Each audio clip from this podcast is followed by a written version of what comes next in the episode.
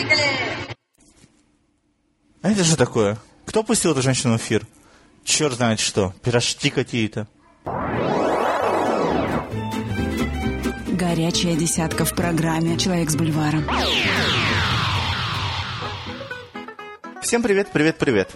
С вами, как всегда, Женька и горючая десятка. Начнем с Оскаров. Хотя, думаю, все, кто интересуется кино, уже знают результаты. Артист унес пять статуэток, включая лучший фильм, лучшего режиссера и лучшую мужскую роль.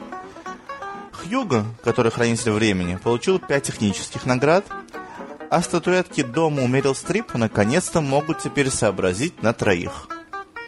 Войну между Ираном и Израилем, которая того и гляди разрядится на самом деле, в кино выиграли иранцы. Будем надеяться, что только в кино. Ну, а теперь пробежимся по десятке. На десятом месте японская экранизация английской классики. Аниме Ариэти из страны лилипутов, рассказывающая о трогательной дружбе мальчика и последние сказочных созданий, обитающих в саду. На девятом месте Аманда Сайфред борется за выживание с серийным убийцем, обидевшим ее сестру. Низкое место на старте и оценки говорят сами за себя. Кстати, посмотреть на Аманду можно и в российских кинотеатрах.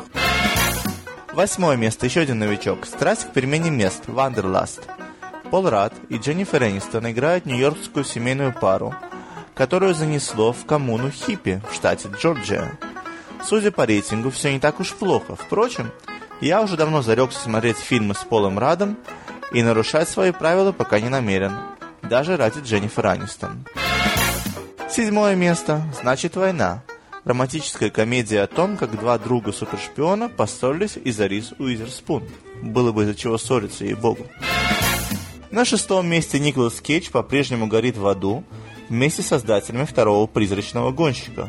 Кстати, с этой недели они горят и в российских кинотеатрах. Пятое место. Чаннинг Татум заново завоевывает любовь Рэйчел МакАдамс, потерявшей память после автокатастрофы. Отзывы в целом положительные, но говорят, что «Дневник памяти» фильм на подобную же тему из той же Рэйчел был покруче. На четвертое место, отстреливаясь от преследователей, упали Дензел Вашингтон и Райан Рейнольдс в очень неплохом боевичке «Код доступа Кейптаун» Safe House. Любителям жанра обеспечено почти два часа хорошего экшена. Хорошие, кстати, как всегда, победят. Третье место. Кто бы мог подумать, но оказалось, что старик Жюль Верн по-прежнему актуален. Трехмерная экранизация таинственного острова в топе уже третью неделю. В ролях Скан Дуэн Джонсон и Майк Кейн.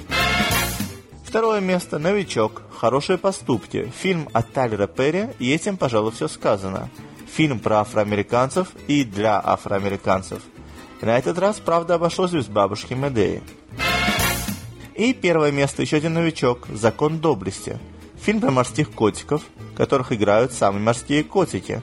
Нет-нет-нет, речь не о животных, а о самом крутом спецподразделении армии США. Короче, фильм к 23 февраля. Кстати, в России тоже не прошли мимо праздника настоящих мужчин и выпустили август 8 боевик о российско-грузинской войне. Естественно, с единственной правильной точки зрения. В ролях Егор Бероев, Максим Матвеев и Светлана Иванова – Фильм рассказывает о матери, отправившейся за своим сыном в самое пекло войны.